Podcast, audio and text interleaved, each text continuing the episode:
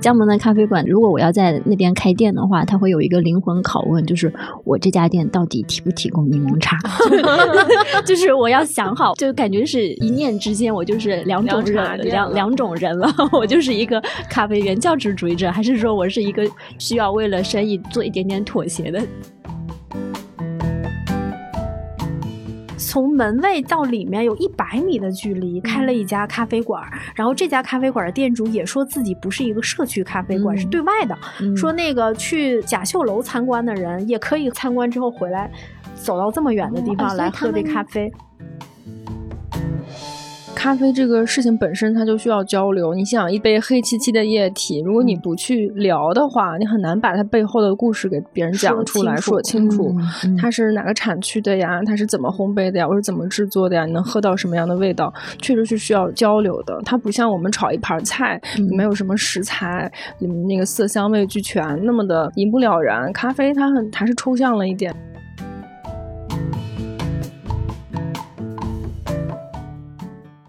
大家好，欢迎来到本期的 Talk 三连，我是博静。本期的封面是再来一杯好咖啡。呃，我们今天的两位嘉宾，一位是我的同事杨璐，还有一位是高雪，她是自媒体行走与咖啡的主理人，也是咖啡青年节的创办者。两位跟大家打个招呼吧。大家好，我是高雪，很高兴来到 Talk 三联。大家好，我是杨璐。哎，高雪，你可以嗯，先跟我们讲讲你开的那家咖啡店。然后我听说杨璐还把你咖啡店的名字给写错了。对对对，对我咖啡店的名字叫做岑奇，那个岑字呢，它稍微。有一点，呃，少见。它是一个三点水加一个今天的今。我们杨小姐 给我加了一一座山在我头上。对我那个，我觉得就是灯下黑，因为跟高雪已经认识好几年了，然后一一开始就知道，就是他开这个咖啡馆，我也不知道为什么，我就莫名其妙的觉得那个岑是那个岑，然后我就从来没有确认过，然后写的时候我就直接给写错了，所以抱歉高雪，我下次得登一个更正，就是你给大家解释一下岑是什么意思。一个今天的今，对对，确实对，就是本身是先有了这个店的一个英文字母拼音的名字，但是我们觉得在传播上来讲，本来那个英文字母它没有任何的含义，它是 C E N C H I，就是比较有渊源的。当时是一个在北京做咖啡的韩国人帮我们起的，所以他的想法很奇怪，我们就想说在传播上不好传播，我就再起个中文名吧，跟他的读音最好是近似一点。没想到那个容易。我选的我选的这个字，只是看起来挺好看的，真的三点水一个金天的金很好看，但是很难念，很多人都念冷奇。它它有三个含义，然后有三个读音。当它读层的时候，它就是水池的意思，嗯，就是水池的意思。所以我就想说，咖啡店它是这样一个空间，然后它又像一个水池一样，然后有人流动在里面。我想这个空间跟城市之间没有那么多的距离感。嗯，它温度是相同的。嗯嗯嗯。啊，因为我们是这样，我们这期呢，我是去了广东省的江门市，然后杨璐是去了贵阳，还还有一位同事薛鹏去的是哈尔滨。其实我想问杨璐，就是因为贵阳，包括我这次去江门，对我跟我的采访对象介绍说，我们这期有哪几路同事去了哪些地方啊？有一些人就会说啊，贵阳为什么？就是嗯，包括可能嗯，主要是非咖啡圈里面的人，包括我那个其他人也会挺觉得觉得。很奇怪，为什么是贵阳？贵阳对对，我觉得你可以从这个这个角度切入，跟我们讲讲，就是贵阳，你一开始是怎么想的？然后去了之后有没有超出你的预期？就是这个是特别有意思，因为这个事儿其实我拜托了，因为今年我们要写这个咖啡城市，因为之前不是已经写过两年的咖啡馆了吗？基本上大家能够想到的，就是你一想那个地方就会有很多咖啡馆的城市，其实我们都写的差不多了，包括像什么泉州这种。地方其实我们都写过了，所以今年在写的时候，我确实是不知道就是还怎么样，因为一开始就是大家一想就还觉得会有很多咖啡馆，没写的就是成都和西安了，因为你想想，连我没写过，没写过。然后吴奇就觉得西安和成都就是他们的曝光率非常的高，就是不是在咖啡方面，就是在其他所有的方面，就是大家总在说这两个城市，他就觉得没有什么兴趣。那我们就只能找就是曝光率没那么高，大家根本想不到的城市。但是呢，我们因为有有一个很大的要求，就是它一定得有好咖啡。然后我就问了好多人，就是高雪也被我问过，高雪推荐是洛阳是吧？当时对洛阳，洛阳对高雪推荐的是洛阳，然后后来问了张银哲，然后张银哲就是反正我们的老读者应该知道他是谁，就是反正他就是那个中国就是参加这个世界咖啡师大赛，然后他是中国冠军，然后要在那个大赛里面取得特别好的名次的这样的一个 M to M 的主理人，他还挺热心的，因为他一直都很愿意推广那个精品咖啡嘛。然后他愿意推广文化，就哪怕跟他没关系的，他也特别愿意推荐。然后他就想了一下，他推荐的贵阳，他说因为贵阳有这个彭晋阳在，就是一个是他是那个冲煮冠军，还有就是他的那个呃咖啡的那个烘焙品牌，其实在网上也也挺多人知道的，所以他说有他在。然后贵阳不是还有胡影吗？胡影其实高雪很早的时候就写过，一七年，对我一七年的时候正好出差去贵阳找过他一次。对对对，就是胡影。然后胡影是。我们这次也写了，就彭阳跟胡影，我们这次都写了。胡影是中国第一个就是进到这个半决赛里面的这样的一个就是咖啡决赛的对世界的里面的一个选手。然后张一哲还推荐了沈阳，嗯他想了一下，就说沈阳和哈尔滨还有大连是是还可以。他说如果你们愿意去的话，就是他说他可以帮我们推荐。然后我其实一开始的时候就已经决定要去沈阳了，因为我自己家就是沈阳的嘛。然后沈阳那个。咖啡一条街，就是沈阳是能够形成一个就是咖啡街的这样这样的一个城市，就是那条咖啡街就离我们家大约有。五十米、一百米，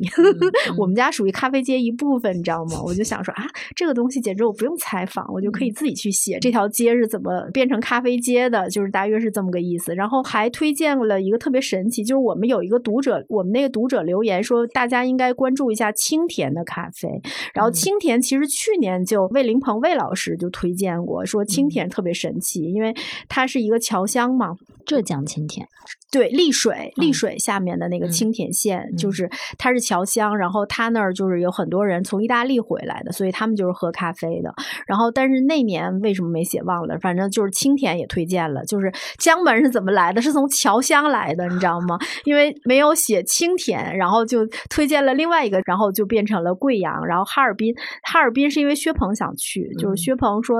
他他觉得哈尔滨，我问他我说你确定去哈尔滨吗？我觉得沈阳可能会。会会好一点咖啡，然后他觉得就是哈尔滨有很大的冲击感，就是老洋房什么的，然后他就说起哈尔滨，因为他去哈尔滨，然后我就再写沈阳就不太合适了嘛，所以我想了一下，我说那我还是去贵阳吧，就贵阳是这么来的。对，就我在江门的时候，就是因为我提前不是跟你聊过，你说你要去贵阳，然后我到江门。呃，我就很意外，很多咖啡店的主理人吧，他们都提到了贵阳，就很奇怪。就是其中有一个采访对象，他本身是贵州人，这是不算啊。但是有好几个人，他说，嗯，那边好像也有冠军，他们他们就有几个。人专门去专门去过贵阳，对对对。但是高雪是最早，他一七年就已经去贵阳写了，所以高雪可以先对对。我刚一七年的时候，贵阳的咖啡是什么样？我一七年的时候去，我只去了胡颖的店，因为我是出差路过嘛。嗯。但是我一直有关注，就是乔治公社。乔治公社他在圈内这么有名的原因是他一直在办课程，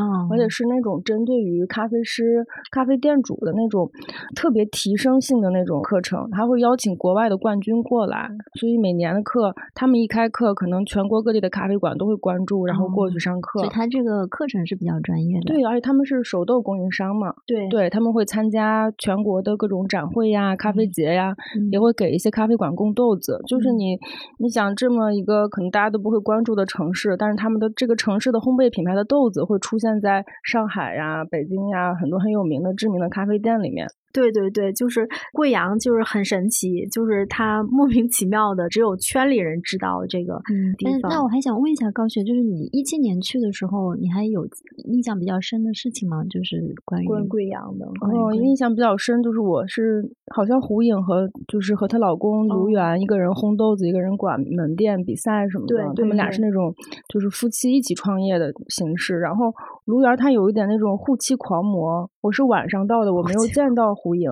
因为那个卢媛说胡颖今天晚上要辅导孩子功课，所以他陪我逛。然后他当时还就是印象很深的，就是我们在咖啡店里聊完之后，我们俩就去了那个在他们咖啡店附近的一条小吃街，就一直营业到嗯，一两点的那种，就是特别有烟火气息。我说你们贵阳人晚上不睡觉吗？他说我们不睡觉呀，我们要吃小吃，然后去打麻将，打麻将完了之后再出来吃小吃，然后我们早上四五点才睡。我说那你不上班吗？他说早上正常起来上班呀。当时就很惊讶。哦，对，北京人去了就会很惊讶，就是就是贵阳人对我的，就是因为我们有一个一开始跟着我的摄影师是贵阳本地的嘛，嗯，然后他对我的印象就觉得我特别着急，就比如说，比如说我们上了电梯之后，我就立刻说，我说你怎么不摁电梯？到底几楼？到底几楼？因为他在三十楼，你知道吗？他就觉得他是在顶层嘛，他就觉得所有的人走一段再按，对对对，到了十七楼再按就不行，我就不行，我就说你你必须要快点摁，你你到底摁哪个？他说你不要着急，你不要着急，一会儿还来得及，来得及。然后他就跟所有的人说，他说他说我特别着急，因为好像贵阳是一个就是特别呃悠闲的城市，就是就是我们我们从长期在北京生活的人去了之后，就是他们就觉得我们就着急忙慌的。嗯嗯，哎呦，说到悠闲，就是我去江门，我印象最深的一件事情就是为什么所有的咖啡店里面都有很多人在打游戏。就是不不分时段，就比如你早上去，或者你下午去，或者晚上去，可能十点钟去，晚晚上十点钟去，都是有，就是而且他们是剧团一起打哦，一张桌桌子上可能坐着两三个人、三四个人这样一起 围围在一起打手游。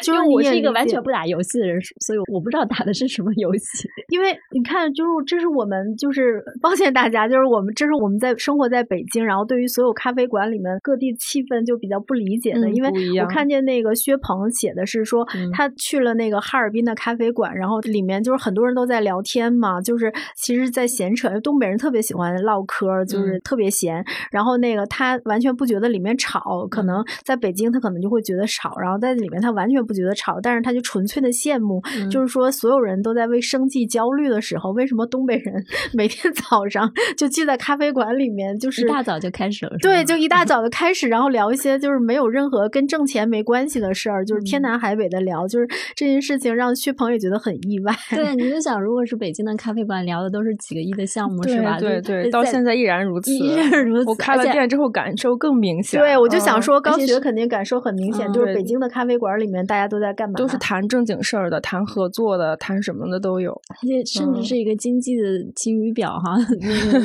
对，就特别不一样。因为我还记得，就是从前那个就电影投资特别热的时候，我们同事他们在那个库布里克，就是就是那个那个咖啡馆那个书店嘛。然后那个他说他说坐那儿一下午就能听见，就未来一段时间的那个电影就是都有什么要上。我们出去之后，尤其去这些城市，就是确实是不太一样它的氛围啊。对，而且江门还有一个特点，就是他们会开到非常晚。他们嗯有非常少的咖啡馆是，比如说七点钟开始营业，那是非常非常少见的。除非这个人可能是，比如是从广州学回来，他他就觉得，就是他想坚持七点钟开始营业。实际上七点钟，那他的生意是很难讲的。但是呢，一般来讲，他们会中午十二点开始营业，然后干到晚上十二点，因为因为晚上的生意是很好的。就是他们也是坐在那边，也是无所事事，就是。当然，打游戏的也是占比较大的一部分。但他们会喝咖啡吗？就是大晚上。对，我就会问，他们说会会喝呀，会喝咖啡。但是有一些人如果不喝咖啡，他们可能就会点柠檬茶。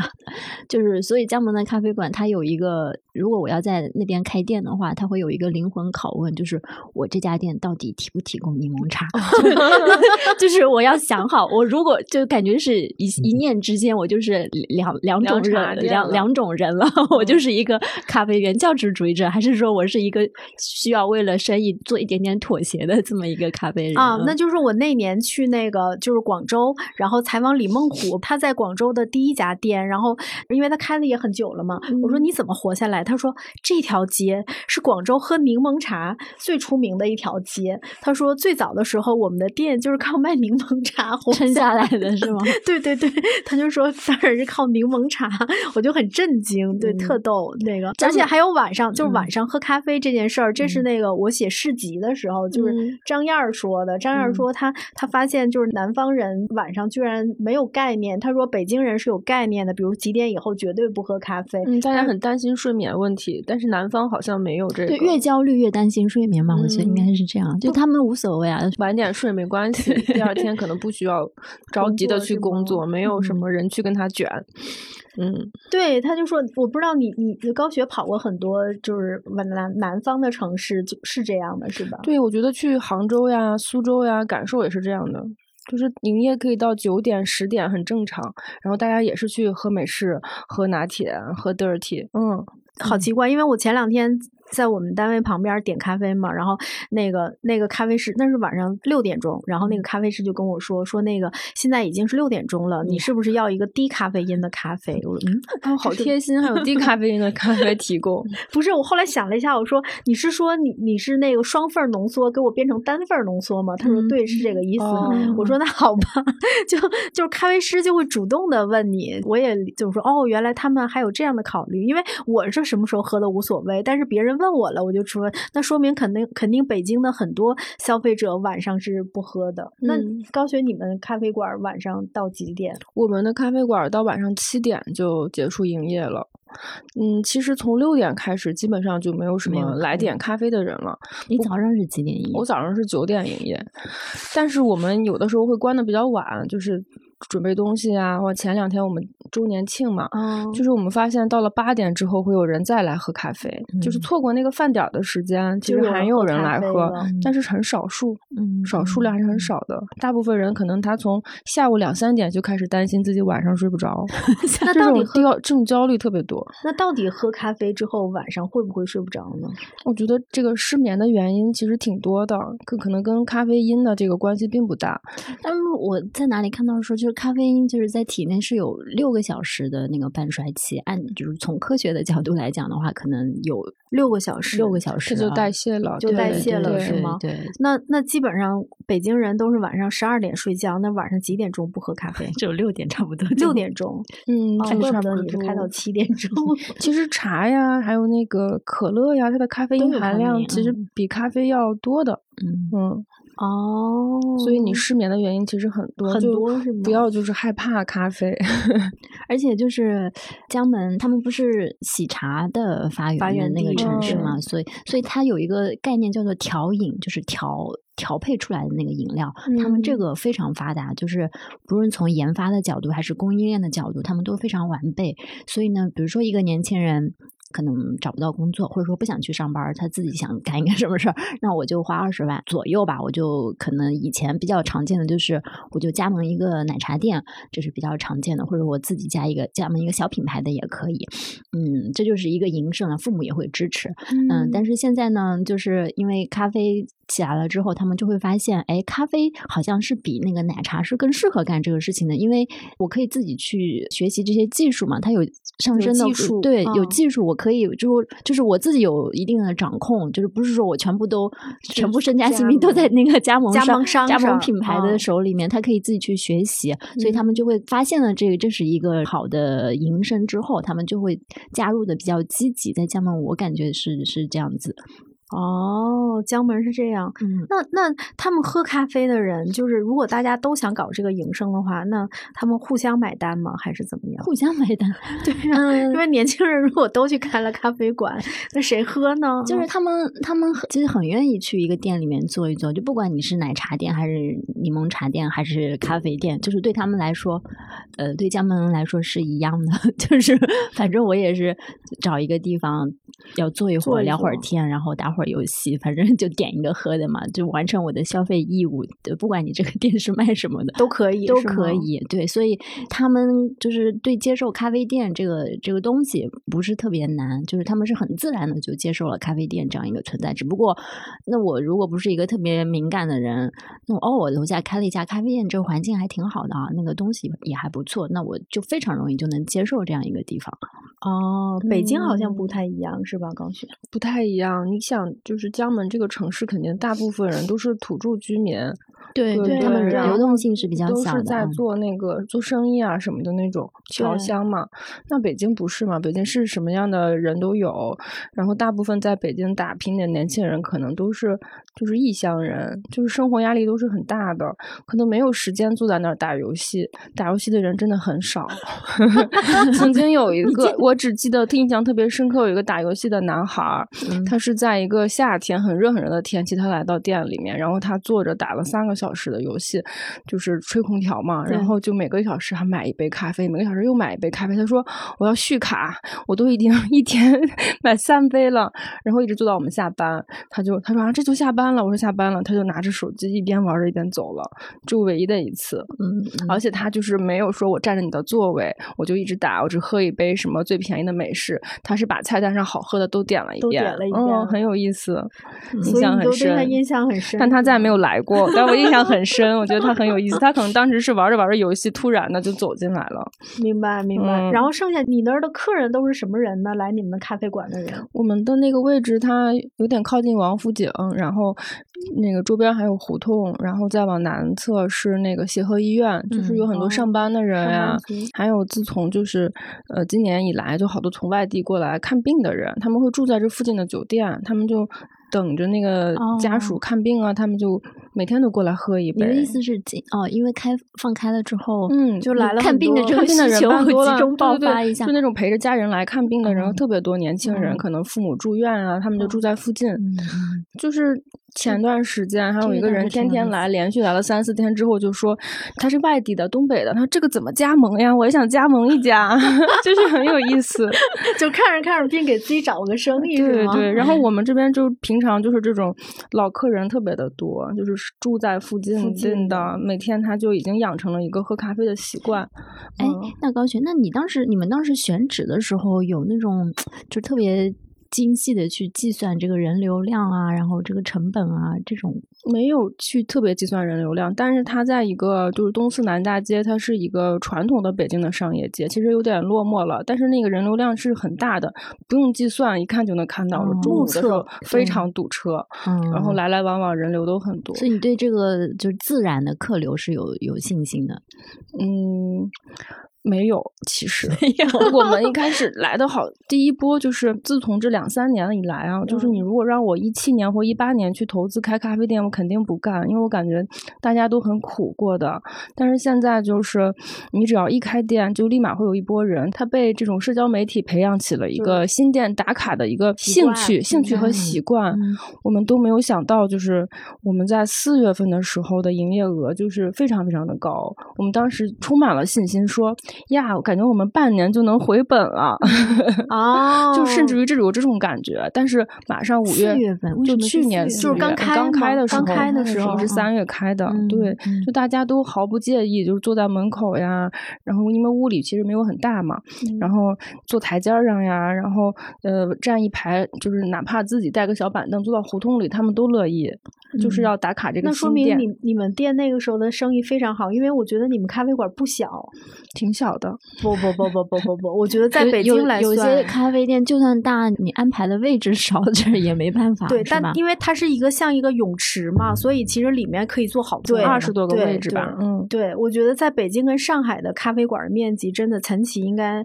不算小，嗯，中型、中型、中小型吧。对对。但是在那个就是人特别多的时候，就是他就会占到那个人行道呀，占到盲道啊，就会有有点影响老的这个商业街。这些胡同居民他们从来没有见过这样的场景，他们非常的惊讶。嗯，我们。晚上打烊了，去旁边的那个什么饭店吃饭，人家都问：“你们就是那个爆火的咖啡店吧？你们是怎么这么爆火的呢？给我传授我们一下经验。”嗯，我们就笑实际上你们什么都没做，是吗？其实我们什么都没做，我们连小红书当时都没有去发。嗯嗯，但就是这个人们人们人们对这个事情特别有热情。嗯，还有就是就是给大家介绍一下，其实他那个高雪那店特别好找，就是我我因为我我这次去是第一次去，但我很早就知道他要开嘛。我走到那儿，我才知道哦，原来是这儿。就是北京有一家老牌的那个粤菜茶餐厅，就是鼎泰珍，他就在他隔壁。对，就很好找。那那家店在这儿都开了二十九年，今年就三十年是吧？因为因为黑麦黑麦说他初中的时候就在那儿吃饭，那家店就是没变过，就是里面什么都没变过，菜单也没变过。对对对，就那么一家老店，他就在他隔壁，是吧？是是是，对对对。然后他有一个转角，就是相对看起来很独立。立那个房子，嗯。旁边是本寺胡同，然后嗯。就是感觉跟胡同跟这个有烟火气的北京的这一面有一些连接，所以我们就确定了这个选址。嗯，对，哎，那你选的时候会想到，比如说我是要开一家社区店，或者就是会有这种意识吗？嗯，我没有把它选在商圈，它嗯就是是我们就是把它定位成一个社社区区店的，就嗯。服务居民的，服务平常在这儿上班和生活的人的，不是嗯说嗯。就是我在商场里，然后我能够获得商场的自然人流。嗯嗯我是没有去这个，没有这么想。嗯，贵阳怎么样？贵阳在就是社区店这这块的发展是贵阳挺逗的，就是呃，因为我主要去的是，其实我去了两块儿嘛，一个是它的老城，还有一个是它的开发区。然后，因为它跟那个就是我们住在这个平原的人，就是对 对那个山山城，对对对，就还是呃，就是跟我们生活的环境不太一样，因为它老区离它的那个新区之间，就是你简直就觉得出了城，就是因为嗯。走在外面就看到好多山，然后好多山，然后还有好多还有要过一个桥，就是嗯。看起来很荒凉，就是你就不太搞得明白，就是按照我们生活在平原的人，一般看到这样的环境就知道觉得出城了，马上就去一个县了，但是它不是，就是它它那边嗯那边是新区，那嗯。边是新区，就是跟我们看到的所有的写字楼什么的，就是跟每个城市的是一样的。然后它老城就非常贵阳，什么叫非常贵阳？就是它都是老建筑，它也有高楼，但是那高楼就比较老了，就是很看起来楼就比较老。它其实特别小，就它的那个老城，就是我采访所有的咖啡馆，就是都是步行去的，就是不用打车，你走路都能到，就是大约是那样的，就几百米几百米。然后呢，我问他们，就是因为比如说他们是有几家，其实他们是开在小区里面。比如说在北京，然后他比如说他是他是沿着那个东四南大街，就是嗯东就是东四南大街，就比如说是一个主干道，对吧？然后它是开在这个东四南大街旁边的一个小区里嗯面，嗯就是进了有门门卫的那种有门儿的小嗯区进去了，然后那个里面它还有一个原来我们小区里都有那种小卖部什么的，你知道吗？他就那边就那种里面，然后开了一个咖啡馆儿。然后我的理解就是这种叫做社区咖啡馆儿，因为你开在小区里面嘛。对，但是贵阳人不这样理解，贵嗯阳人理解的说，这个不是一个社区咖啡馆，这是一个商业街的咖啡馆儿。嗯，就是为什么呢？他们觉得就是因为我觉得是就是在我们就是在北京这样的地方，就是小区里面是不能随便拆墙打洞的，但是他们那个地方其实是无所谓的。然后他们就是比如说有两家咖啡馆，其实都是开在小区里面，就是。我一看就进了一个居民区，三家都是这样的，就是在门口我不敢进，因为我不知道就是门卫会不会拦呐、什么的，就是发现没有没有这种事儿，你可以随便进，然后嗯。到那个里面去，然后他那个一看，就比如说有一家他是一楼的那种房间改的，就是一楼的那种民居改的那种咖啡馆儿，就是就是这种他们都可以。然后还有一家就是我就跟着我的那个摄影师，他其实也是开咖啡馆儿的，啊然后对，然后他的咖啡馆儿是开在了。三十层，就是那个楼的三十楼，三十楼之后，而且他开的巨大那个咖啡馆是他三十楼的，还有三层，上去之后有三层，然后有一嗯个大露台，然后他站在他那个咖啡馆的那个巨大的露台上面，就能够基本上老城区都能够看到。嗯那他的这个生意怎么样？他这家店？他那家店也网红过一段时间，因为哦我们那个摄影师就是多才多艺，就是他还能，他还能会做甜品，然后还能做咖啡，还能给我们拍照，你知道吗？嗯然后嗯他的那个他那甜品在那一圈特别有名，然后我就不太理解，就是就我就说北京人，首先你开在一个居民楼里面，就是就首开不起来就开不起来，对对吧？你就办不下执照的。对，工商局就不会让你办，对不对，因为它这个房子它就是民用的。对，嗯就是首先是这点，再一个就是它开在三十层，就是我觉得北京人没有这个闲心，就是说在小红书上看说这家店是在这个小区的三十楼，你首先要过一个门卫，你过了门卫之后进去之后还有门禁，你知道吗？然后你在门禁嗯对有门禁，你再进去了，然后上到三十楼去喝杯咖啡。高雪，你觉得北京人会干这种事儿吗？北京确实很少，但是我可能早些年去嗯成都还有去西安的时候，很多这种楼里的私房菜、楼里的嗯什么香薰对馆、楼里的指甲店，啊，它不一样，反正他们都跟自己叫商业店，就是他们嗯不觉得自己是社区店，因为嗯他们不管开在哪儿，然后都有人去。感觉他们的选址非常的自由，是对吧？嗯，对，我会觉得。因为你想想，就是还有一家是在那个省委家属楼的小区里面。首先，我一看省委家属楼，他在门口真的是有门卫的，嗯然后那警警卫，而且是对，然后我就跟那个司机说：“我说要不然我在这儿下吧。”我还问了一下司机，我说里面还有多远？因为嗯我在贵阳迷路了好几次，因为它嗯那个路特别奇怪，就是它嗯是山城嘛，它嗯那个是立体的，你知道吗？嗯然后我就想说，是不是人小区里面就不让车进了？因为是省委家属楼嘛。然后那司机说里面还有一百米，那司嗯机就觉得我很奇怪，我为什么要在这儿要停？嗯然后我就想说，你能进去吗？然后嗯显然那司机就觉得你想进去我就开进去啊，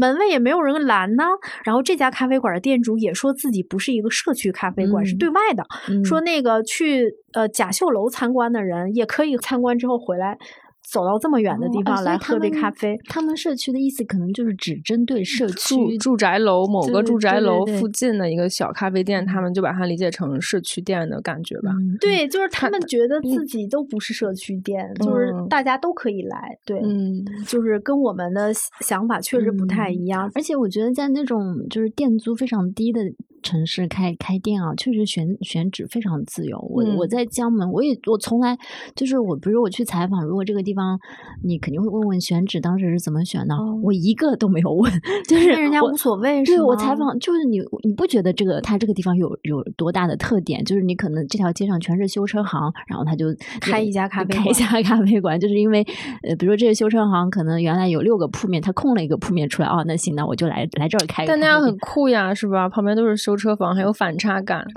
对，但他不是这么想的，但他不是这么想对对，他他就是很随性的他不是从这个角嗯度去思考，说我是因为这个来选这个地方的。江门唯一一家就是他在选址上花了一点功夫的，就是呃，我稿子里面也写了那家店叫飞鸟屋，嗯它是它在那个是非常旧的一个社区，可能是九十年代八九十年代建起来的一个社区。然后呢，它都是你知道有多旧，就是那种马赛克的外立面，然后都已经、哦因为时间长就已经不是没掉，就是锈已经长在那个墙上了，哦就已经在这，我就觉得那个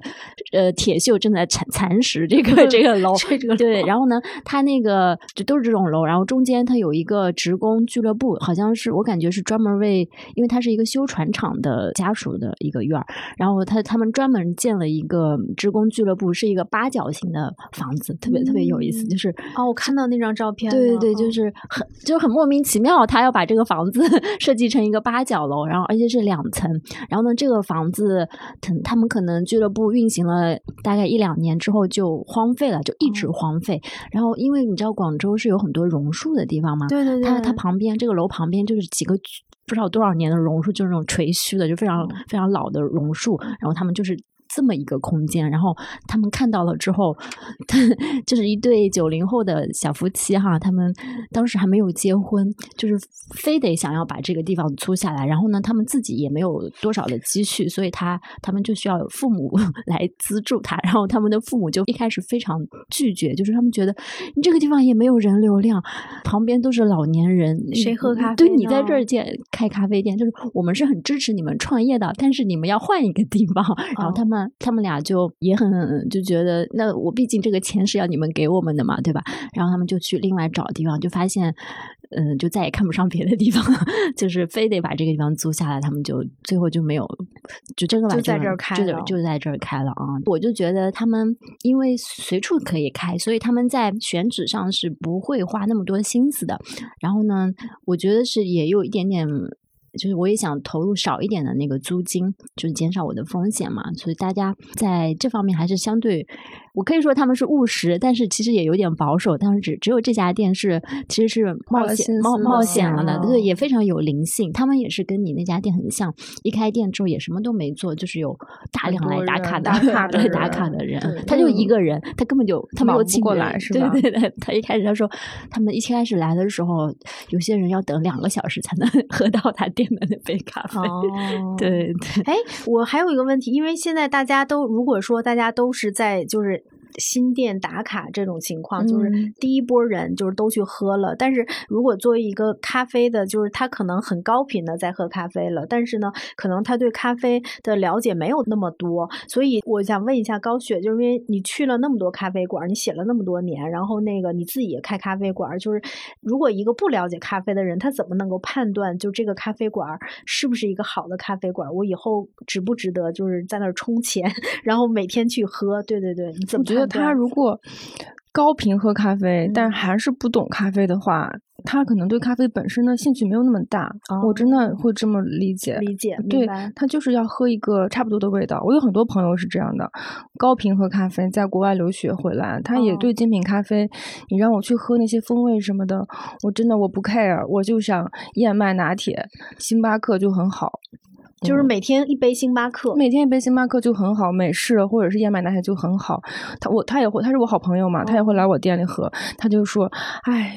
不要想这些是负担，我不想知道。嗯嗯，就是你要给我讲产区，你要给我讲风味，你要给我讲就是不同的拼配的豆子呀，还是 S O E 呀，我这是鲜牛奶呀，还是呃什么提纯奶呀，还是常温奶？我真的不想知道，不想知道。哎，但是我我不理解的是，比如说他是一个高频喝咖啡。的人，但是比如说，我确实不想知道你是什么豆子，然后你是不是 S O E，你你加了什么奶？OK，我不想知道，但是我喝是喝得出来这个咖啡的好坏的，就是贵和便宜的，就是你喝是喝得出来的，就是我我不知道，就是比如说你你接触的这种人，就是这个他也不关心，那就要所以就要看这个高频喝咖啡的人，他高频喝的是什么咖啡？如果他每天都在喝非常好的精品咖啡的话，就是豆子也很好，用奶也很新鲜，然后萃取啊融合。呀，什么都很好。这样一杯一杯对于我们来说可以打九十分的咖啡的话，他肯定很难再退回去去喝不好喝的咖啡了。就是你不知道他高频喝的是什么，他可能每天喝的是速溶，喝的是冻干，他可能也没有这个概念。哦，我明白，我明白。但如果就针对这种人的话，如果他真的想略微了，就是他不想知道那么多，嗯，但是他又想喝的好一点的话，就是他怎么去判断一家咖啡馆，就是怎么。我觉得这个就是得自己去喝，自己去自己去喝，自己去找到。对你不能看到说这个咖啡店呃菜单它有 S O E 有拼配，然后你看到它的设备非常的好，这些东西都不能代表它最后给你的这个东西怎么样。对，但我是觉得可能很多人根本就不太认识设备，嗯，对他们也不认识设备。对，对你不能说这个店装修很好看，所以它的咖啡就会一定很好喝，也不一定。我觉得也不一定的，这个事儿还得自己去喝。对，因为开咖啡馆这件事情，它的门槛就是入门的门槛真的不高，就是你花个二十几万，花个五十几万，只要能开都开得起来。但是你不知道这个站在吧台后给你做咖啡的人，他是认真的学过呀，还是他只是爱好者呀？对，因为我们咖啡师并没有一个什么上岗证啊什么的，这种东西是没有的。那你能做好咖啡的人，首先这个咖啡师他自己本身就味觉很好，他喝过很多很多咖啡了。那我们其实这个事情是消费者自己判断不了的，只有自己去喝了才能知道。呃，朱金贵他不是在武汉，它是冠军嘛？对，嗯，对。然后我是第一次喝到一个提纯奶的 提纯奶奶奶的奶咖之后，惊为天人。然后不知道为什么，我后来就再没有喝到过。然后冲击力很强。对对对，就是你从来没想到会有这样的味味道过。但是我现在回想起来，就发现，哎，我后面就没有再遇到过 类似的咖啡了。为什么？是因为我没有专门去，是吗？对你没有 专门去？因为很多店里面，其实一般的咖啡店里面是不提供这样的提纯奶的。对，因为它要自己去提前去加工这个牛奶，对，还是比较复杂的。因为不同的人做还是不一样，不一样。对对对。然后比如说特别简单，我刚才来之前，就是我在那个 Manner 点咖啡，一开始我喝的是一个就是他们的那个美式的拼配嘛，就是十五块钱的那个。嗯。然后哎，我看见他那个旁边还有一个说限定 S O E，然后我说那你再给我点一杯那个 S O E，就是也是做的是那个美式。嗯。那你这两个单品的美式，单品的美式，但是不管单品还是就是他那个，你就觉得说这二十块钱的这个咖啡比那十五块钱的 咖啡真的好喝很多。嗯，我有一次去南京，我去了一家咖啡店，然后他正好是冬天嘛，他推了一个 S O E，是一款哥斯达黎加的特殊处理，它叫肉桂豆，卖六十八一杯那杯拿铁，然后我就点了，点了之后我就完全没有喝出肉桂味儿来。我说它是不是这个肉桂风味其实是很就是弱很弱的，很难捕捉的。然后跟我一起去探店的是一个专业的咖啡培训师嘛，他就说那我去看一下吧，他就进了那个咖啡店的吧台，是他的朋友，他就调了一下流速，调了一下研磨度，又给我重新做了一杯，就非常浓郁的肉桂味儿，就是就是这个咖啡师，这个咖啡店里自己的咖啡师他都做不出来，但是真的有经验、真的了解豆子的人，他就能做得出来。嗯，哦，你是说你那个朋友就是进去之后重新调了参数是吗？对，所以这个就是比如说爱好者和专业咖啡师专业咖啡师，所以我觉得就是？你要更深入的了解咖啡豆本身，什么样的豆子它需要流速快一点呀？它的烘焙度、它的特性是什么？对，这个是需要有人去，就是需要去钻研这个东西的。因为我去胡影的店嘛，胡影其实他那个店就是，当然设备也很好，然后装修也很好。他开了一家新店，就是跟你去的那个不一样。然后给我的感觉就是，可能对于一个普通的消费者来讲的话，第一咖啡肯定是好喝的，对吧？然后第二就是他的他所有的服务员，他的那个咖啡师的，就是呃跟人沟通的方式，这个专业程度是非常高的。就是他们那个咖啡师的这个水平，我觉得可能拿到北京也是非常好的。我看了胡颖给他们做训练的这个视频，我就发现他对他那个咖啡师的要求，就是第一就是你要把咖啡做得好喝，然后他会定期带着他的咖啡师一起喝咖啡，然后包括那天其实胡颖并没有给我做咖啡，都是他的咖啡师做的，然后他来喝，喝完之后就是他来判断，就是这个咖啡师今天调的参数对不对，好不好，然后他就表扬他说，哎，你今天这个做的挺好喝的，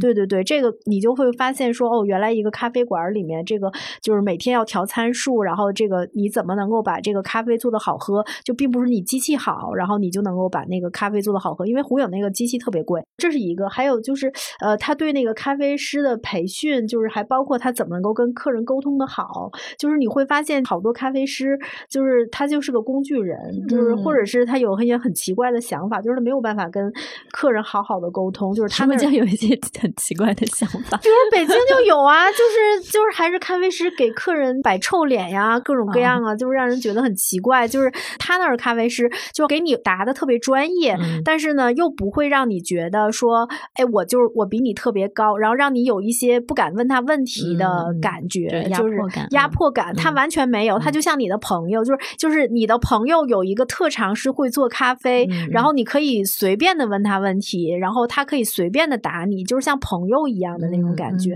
但这个东西，我觉得不是他的咖啡师本来就是这种人，这是这是老板培训的，老板培训出来的，怎么去跟客人沟通，然后大约是这么个情况。然后讲到这儿，我就说第一个就是调参数的问题，就是咖啡师必须得经过训练才能把这个咖啡做好。还有就是做咖啡其实特别难，就是彭晋阳，我去采访彭晋阳，彭晋阳不是呃做了一个无差别冲煮法嘛，就是专门针对小白的。然后就是他其实是讲我们普通人把咖啡冲的不好喝这件事儿实在是太容易了，因为因为他不是做那个淘宝嘛，就是每天卖那个咖啡豆，他总是能够得到差评，就这是他，我觉得这是他人生一大痛点，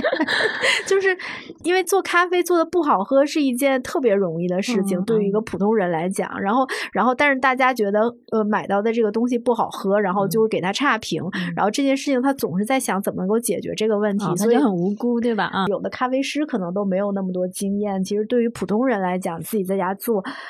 能做好喝，做到他描述的那个味道，我觉得还蛮难的。嗯，对。所以其实，比如说你去江门这样的地方，嗯，跑进一个比较小的店，我我如果我我一般会问的第一个问题就是你你在哪里学的？在哪学的？对对 对，就是有时候我也不一定说自己是来采访的嘛，就是就是就是这样子溜达进去喝咖啡，然后人家会会觉得奇怪，为什么你要问我问这个问题？对对嗯，然后你得到的回答都是什么样？嗯，大部分都是。在比如说在广州啊，或者在香港那样的店里面，在香港感觉很洋气，我对江门充满了期待。现在，哎，那那在香港学的跟在广州学的，你觉得他们的技术会差很多吗？或者他们对咖啡的理解会不一样吗？嗯，我普遍的感受就是，比如说大家要上江门的咖啡师，他是在向哪儿看齐哈？就比如说，嗯，像香港、上海的咖啡店看齐什么，还是像就近就是广州嘛？他们不太像 广州的咖啡店看齐。他们觉得广州那个咖啡店就是他们觉得到最后就非常同质化，他们会说，哦，其实佛山不错，什么中山不错，他们就会说，哦，我们会经常跑的地方是那个佛山和中山。一方面是因为可能相对还要是要近一点，跟广，比如开车过去的话，可能比广州要近一点。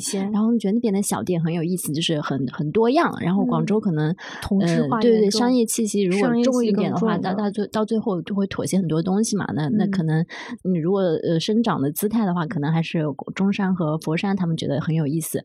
嗯，再远点儿向哪儿看齐呢？就是上海了，他们是上海看齐，是是是，有好几个他们都是特地去上海学的。就如果他们嗯对自己要求高一点的话，或者。有时候比较心虚，觉得哎呀，我最近做的咖啡不好喝，他们就会想，那我去上海找一个厉害的咖啡师，咖啡师我去学个一周之类的。嗯，那为什么他们不是在香港学呢？江门他确实有很多人，他们都有香港身份，就是他们把有香港身份说哦，我有香港户口，他们用户口这个词很有意思。然后他们在香港学，就是有几个人，他们都是在香港的咖啡店上。过班的就咖啡师，我没觉得他们好像觉得学到了特别多的技术啊什么，我感觉还是要靠自己钻研钻研吧。你可能入了一个门，然后回来靠自己钻研。而且在香港，就是我觉得你他们在那边当咖啡师，应该也是工具工具人，对，也是压力很大的。如果因为他店租高，他如果这个店能活下去的话，他肯定是储备量很大，就是压力很大。我觉得他们应该都是停不下来的啊，应该没有那种学的。学习的那种感觉，都是我上岗了，然后我就密集的把这个这杯咖啡做到那个。对，而且香港的咖啡店下班很早的，也是五六点就下班了。就他们就只服务白天的那个高峰时段，明白，嗯，明白。那上海的储备量也很高啊，就是上海为什么？但是上海是不是更卷啊？所以他们卷，我觉得，所以他们对技术要求也很高，因为要不然你肯定就活不下去嘛。那北京呢？我觉得北京的话，出去学习的人也有那么一波，就是喜欢出去学习上课的，去南京啊，去上海啊，去张颖哲那边。那有来北京学习的吗？嗯，北京学习的话，可能大家在北京学习的，我觉得大部分都是那种有钱有闲的爱好者。我去考一堆证，然后最后可能我也不会开咖啡店。嗯，昨天我们店就来了两个学生，他把最贵的手冲点了，然后那个又点了那个什么单品的 S O E 啊，然后又跟呃就跟我男朋友跟沸腾聊了很很很久，然后说他有这个墨那个墨这个墨，我说你是要开店吗？他说不是啊，我就是大学生，我还考了一个 Q。我说你为什么呀？我说这。花这么多钱，他说我就是喜欢喝呀，喜欢喝我就花钱投入呗。就是就是磨豆机，就给大家磨对磨豆机很贵的磨豆机，聊了半天那磨豆机也得就是大几千上万的那个样子。嗯嗯，我说你这个爱好就是很舍得投入。他说对呀，就是喜欢。我们店里有一个常客也是这样的一个小男生，他是哪个大学的我不记得了，但他现在把他们就是实验室里的，他们实验室是为了研究一个什么东西，买了一台很贵的五十多万的烘焙机。他现在承包了，他每天在那儿烘豆子，烘完了之后，放学拿到我们店来试，让那个沸腾跟他一起试聊，烘的怎么样？对，关注各种设备啊、豆子什么的，就是 很多就是完全是爱好者，但是愿意舍得花钱去培养自己的兴趣。就是北京，北京是有莫名其妙的一群这样的人，是吗？嗯，就是北京的懂咖啡的人特别的多，对，但他们可能就是。到你的咖啡店来，他有很强的目的性，他要喝最贵的，他要去获得那种他平常获得不到的信息，就跟那种日常的客人他又不一样。嗯哦，明白。我还有一个问题就是，就关于趋势，因为我反正我这次去加盟，我没有。感受到说，因为我们去年没有做嘛，对吧？对，去年没有做，没有感受到说这两年这个咖啡正在发生什么样的变化，或者正在流行什么，或者说又有什么新的技术出来。因为好像看了谁说说咖啡每年都有新的东西出来，好像就是这个技术是是不断的在在更新的。就是这方面有没有一些新的东西啊？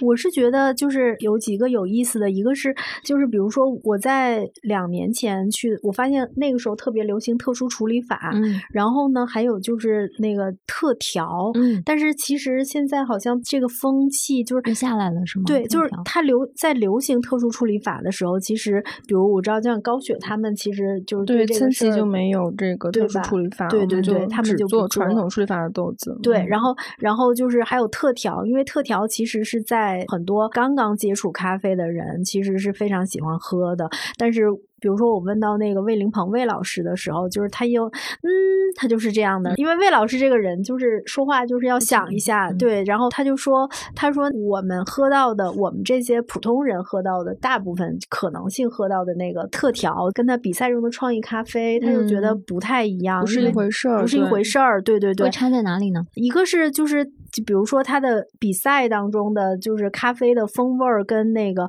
就是咖啡就是咖啡豆的风味儿跟你上面加的那些东西是要有关联，要有关联。嗯、对对对，嗯、就这个事儿，其实可能我们普通人喝到的这个就没有。还有一个就是我们普通就是这个，首先就是风味儿这个事儿，就是我们没有经过训练，可能我们也喝不太出来。嗯、但是有一件事儿是喝得出来的，就是说有没有咖啡味儿。嗯、这个事儿就是就是他说那个，因为比如说就是在很多多的我们喝到的这种，就是其实呃大家喝完之后觉得没有咖啡味儿，然后是因为我们平时。就是比赛当中的那是一小杯，然后你要就是你能喝到那种创意咖啡，就有咖啡味儿，再加上它上面加的那些东西，然后它们的融合是怎么样的？但是其实我们日常喝的这个东西，就是那个浓缩，你在你比如说你三百三百毫升，然后你上面那些都是各种果汁什么的，然后就把咖啡味儿给盖住了，你最后你就喝的是一杯饮料，就是可能你也喝不到那个东西，所以他会觉得说，好像就是跟他他们就是比较。严谨的比赛当中的那个创意咖啡就不是这么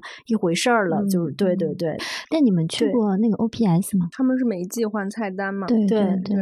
他的那个跟魏老师说的那种创意咖啡可能更像一点，更像一点。但是就是刚才露露说的那种，就是各种什么原料都往里加的那种。其实我觉得那种我们要想喝到那样的咖啡的话，其实是在咖啡节上这种情况是更多的。哦、对，咖啡节，对，因为好像咖啡节一般不做特调的那个咖啡店。生意就会很差，对对对，就嗯必须好像要出一个特调来吸引。对，是是的，现在就是这样一个在咖啡节上有这样一个，我觉得说不上好，说不上不好的趋势吧。就是你如果不卖特调的话，你就很难生意好。你去咖啡节看到那种排很长的队的摊位，都是他一定是在做特调，上做的是非常吸引眼球的东西。嗯、但是你说吸引眼球也没有什么不好的，对吧？比如说我如果我这个风味也是，比如说也是水果或者泡泡一个茶，也是嗯现泡的茶，也是新鲜食材萃取的话，你说这个东西，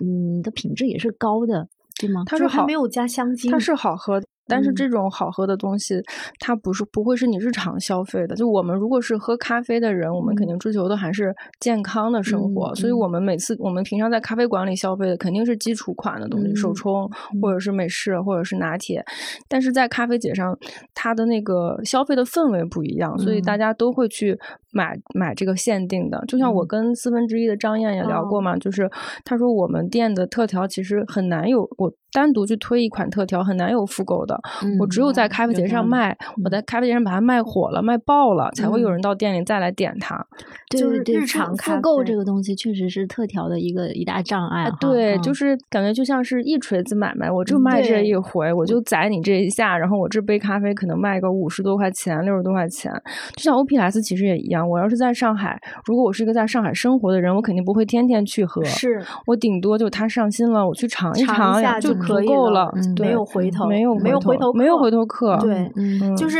反正我我我我给薛鹏解释，就是薛鹏去之前，我就跟他说，我说如果你碰到一个人，他说他只喝特调，他基本上就是一个刚喝咖啡的人，因为你经常喝咖啡的人，不太可能是这种习惯。但是如果去探店的话，比如说你会通过。就是这是不是你一个判断依据？说这个菜单上有几款特调，或者有或者没有特调，会不会成成为你探店就评价这个咖啡店的一一条标准之一？嗯，我不会去评价它，但是我去了我会点，对，会点、啊，因为我觉得如果这个咖啡馆它里有特调的话，说明这个老板他对于就是经营他是有有想法的，嗯、因为他知道会有一部分人他会愿意就是会喝特调，嗯、会点，并且可能如果这个特调做的很成功的话，他会让别人记住他。嗯，对，就像。我们店的那个咸摩卡，卡它就从开业到现在都卖了将近两两万杯了，就是一个单品。就我们的那个供应商后来就把这个配方推行到了什么长沙、什么广州，跟一些连锁品牌去合作了。现在已经，嗯、对它就复购很强。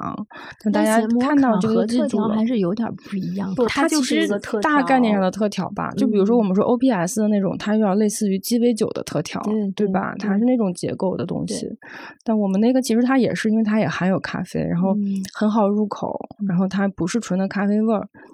嗯，有机会去试试。这个、节 摩卡，我听下来，我觉得我可以连续两天，我如果去他那边工作的话，呃，就是去转的话，对对，如果需要那边坐一下，然后去工作一会儿的话，我可能它有点是可以介于那种很复杂的特调和基础咖啡之间的一个东西，嗯它很嗯友好。嗯对还有就是这几年，就是今年，反正我不知道其他的地方，但是在贵阳，就是我采的这些咖啡馆，他们基本没有特殊处理法的豆子。嗯，对就这个对对风潮又回来了。对，风潮就因为在这之前就是呃流行过两年，流行过几年，但嗯流行的时候就是老喝咖啡的人就说他们就不太喝这个嗯特、特殊处理法。但今年反正我在贵阳就发现，包括就是他们有好几家店，他们的豆单上面就是水洗豆都特别多。嗯就是嗯就是完全就回来了，这个就是高雪可以给大家解释一下，那应该是一八年和一九年的时候吧，就是 COE 的这个官方，他们就发布了一个官方的一个消息，就是说特殊处理法你加那个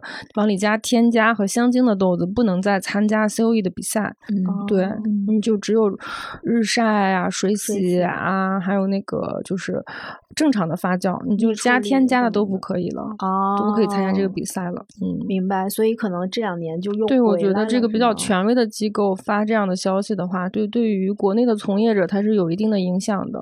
就像一六年、一五年特别流行的那个哥斯达黎加的那个音乐家家系系列什么莫扎特、什么肖邦啊，其实它肯定是。那种很强烈的风味，它可能是添加进去的加了。当然，那个添加进去的东西不一定是工业的，不一定是有害的，明白，但它肯定还是破坏了咖啡本身的这个味道嘛，本身的风味。它作为一个自然的、带有这个风土特色的一个农作物，它应该有的这个味道，它被破坏掉了。嗯。所以，就是行业里的一些权威机构，他们还是就是做了一些导向性的一些事情。哦，怪不嗯得，对，嗯反正嗯。我就发现贵阳这两件事儿跟前几年不太一样的，嗯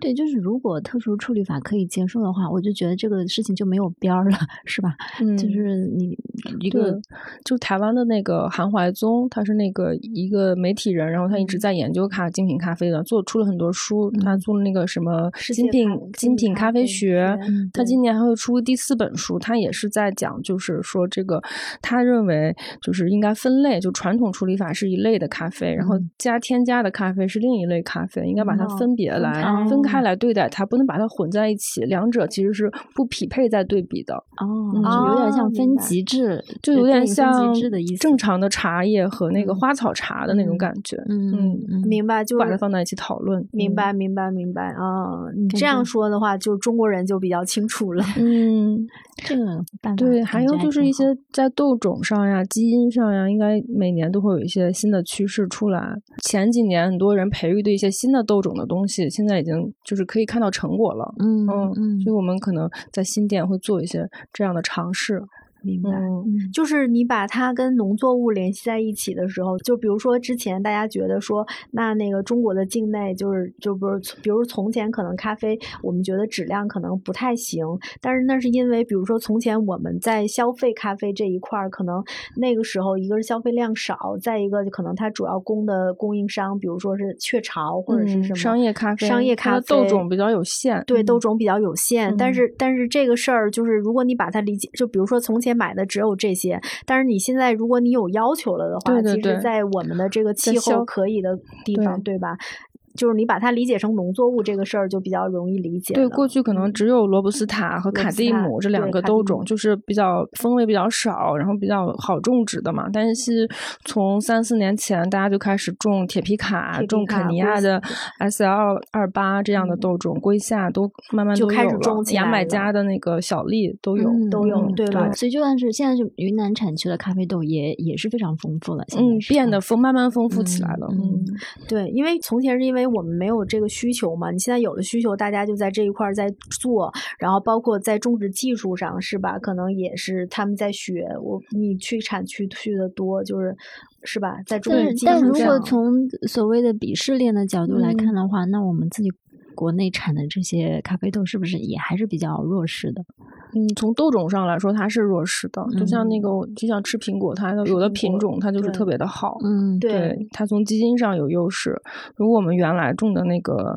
罗布斯塔杂交的那个卡蒂姆的豆子，它确实在就是这个品种上它是有弱势的，嗯。但是比如说我跟我们读者推荐的话，哈，就是我进到一家咖啡馆，我要去尝试的话，你会不会也推荐说，哎，是不是如果看到这个单子上有云南豆是，就是就是你会推荐他要。要尝试一下吗？我觉得应该尝试一下。对，就虽然它是一个有点弱势的豆种，但是它其实还是很有特点的。对我去年还是呃，我二一年的时候去了云南好多个庄园，就是在当地喝到的那个云南咖啡，就是挺好的，挺不错的。做手冲或者是做浓缩，它的表现都还是很好的。嗯，就是你你你，它其实可能有些很优质的那种，就是经过比较好的处理，它的那个水准不。比巴西、哥伦比亚要差。嗯哦，明白。就是我觉得中国做咖啡的人，就是他们其实还挺有责任感的，而且就是就咖啡圈给我的感觉，就是第一就是大家呃互相呃很有那种团队精神，就是大家会觉得说我要把这个行业做好，然后互相推荐，他没有那么多的山头，嗯，就山头意识是是。比较少哦，对，跟茶叶相比，哎，对对对对对，就是不好意思说，没有那么多，就是互相帮忙、互相推同行一把的这种感觉，一个很好。然后第二就是，就是他们的这个，像比如说贵阳，就是他们都觉得说，哎呦，我那个可以把我们贵阳的咖啡一起推一推，挺好的。还有就是，比如说。把云南豆推一推挺好的，就是每一家你问这个中国基本上就是所有做咖啡的人，然后他们肯定都很愿意推这个云南豆，然后不管是比如早期帮着那个云南的咖啡农提高他们的种植技术也好，还有就是说能够给他们提供一些渠道，比如说帮他们卖豆，帮他们卖豆子，就是他们特别愿意帮。然后包括我知道好像说潘伟，就是潘伟是呃今年会会参加这个世界咖啡师比赛，嗯，应该是五。五月份，对对对，他好像就要用云南豆参加比赛，是吗？好像是，就没跟他聊。嗯，反正我是看报道，我也不知道。他在中国赛那个中国赛，他是用了一款特殊处理的云南云南豆，对，一款中发酵的。对，就是就是他们特别愿意，就是咖啡行业可能跟呃 呃不太呃不太，我的感觉也是一样。就是作为记者啊，就去采访咖啡，其实体验是比较好的，因为你比如说我让他推荐。比如我跟他聊完之后，让他推荐，他会真的会给你推荐三家五家，就是他完全毫无芥蒂，他就觉得，而且他会觉得，呃，分享是一个非常自然的事情，因为他们很多的 知识或者技术的提高是怎么来的，就是别人，就是同行或者前辈前辈对对对前辈分享给他们的，然后他们会觉得说，那我肯定也是要要去做这样的事情，而且他们会觉得，他比如说，我不知道你你们采访的时候啊，就是听到的最。多的一个人的名字是谁啊？我这次在江门听到的最多的一个名字就是张颖哲。张 颖哲，对，就是我就想，哦，我那我瞬间对张颖哲的印象非常好，就是他们好像这个人也跟张颖哲就是请教过，那个人也跟张颖哲请教过，就是说说张颖哲就是一个，比如他去做一个一个分享会啊，他可能就恨不得把他知道的东西全部都讲出来，都不需要你。我有一个采访对象，他说他本来准备了十几二十个问题，就是他去开车去广州去听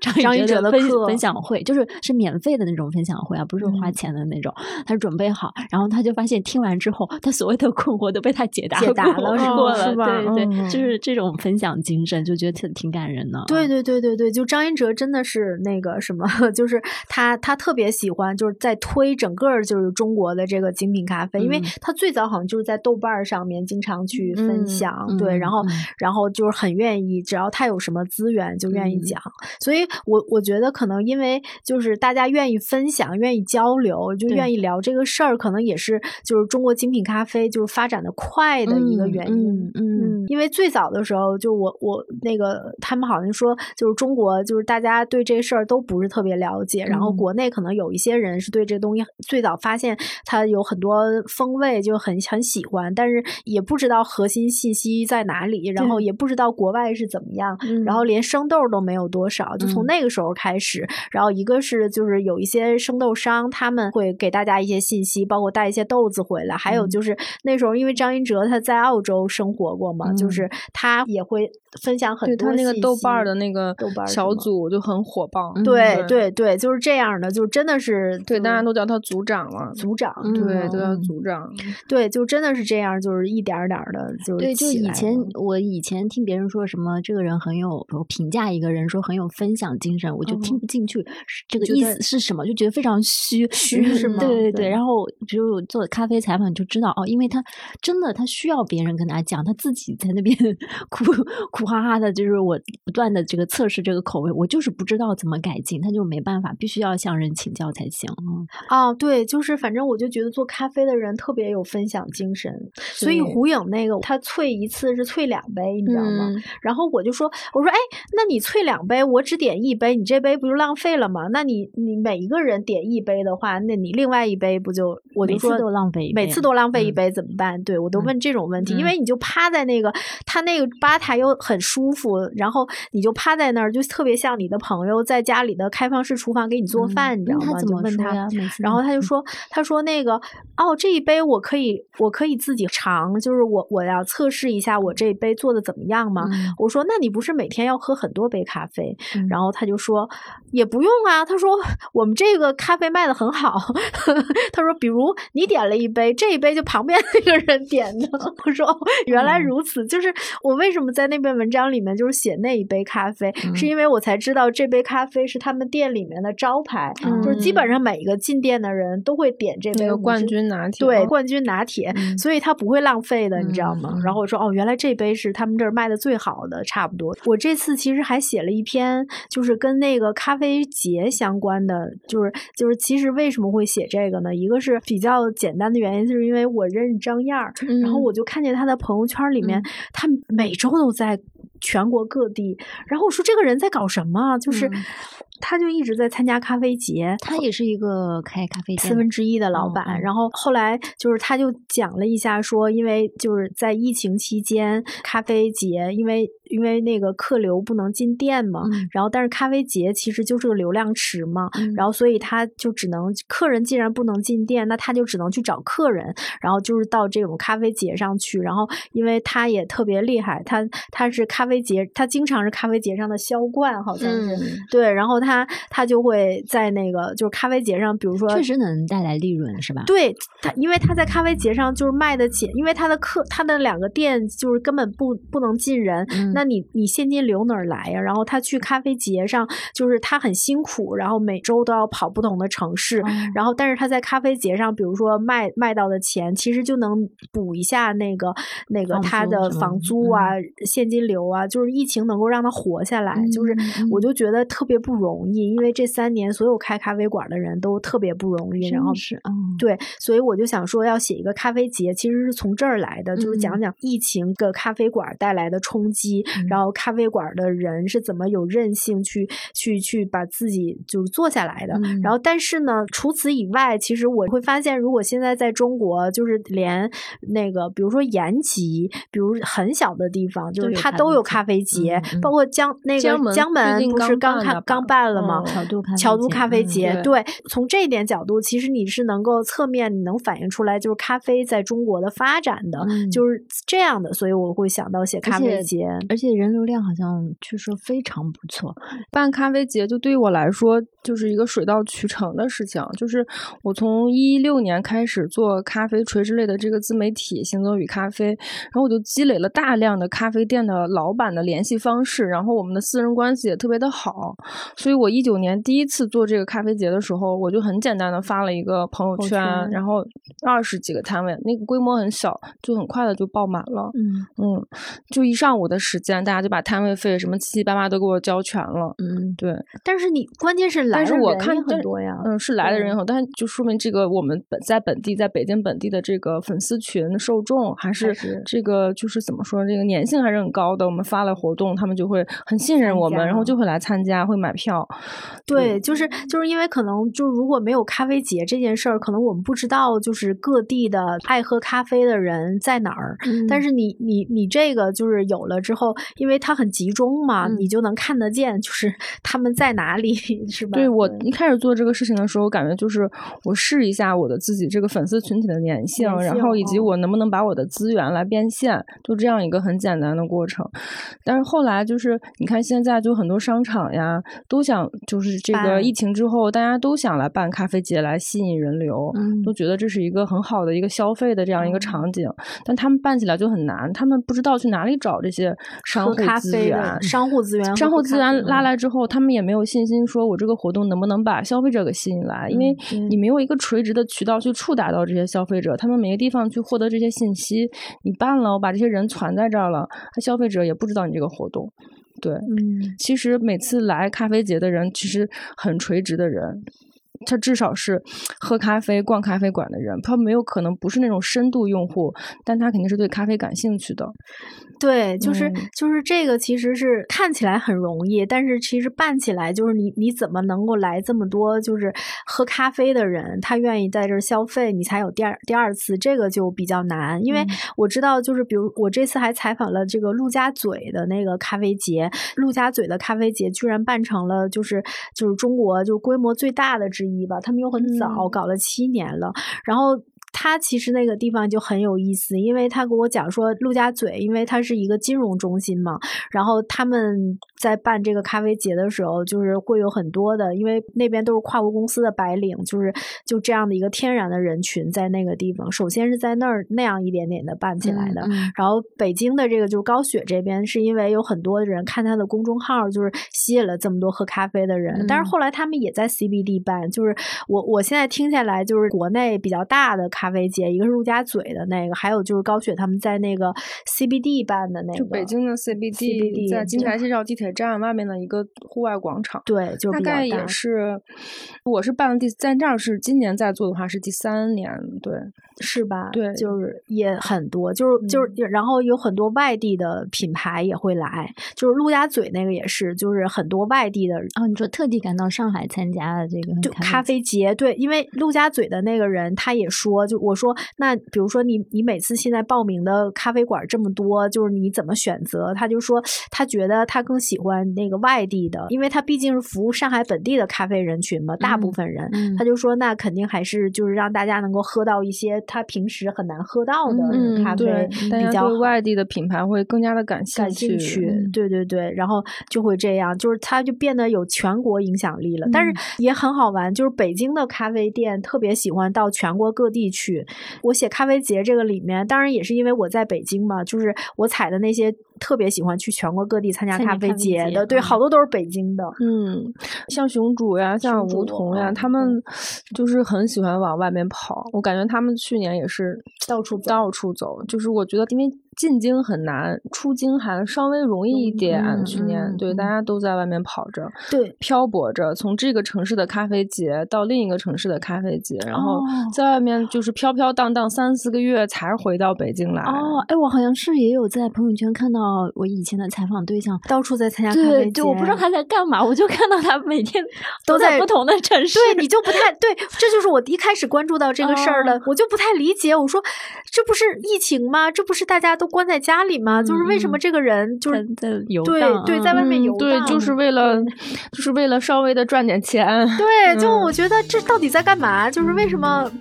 而且憋在家里太难受了。从这个角度来讲，这个咖啡馆还是比餐饮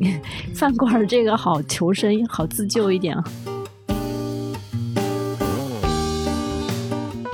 嗯，本期节目就到这里。感兴趣的朋友可以去订阅我们本期的杂志的纸刊和数字刊，也欢迎大家在评论区分享你的宝藏咖啡店。谢谢收听，我们下期再见。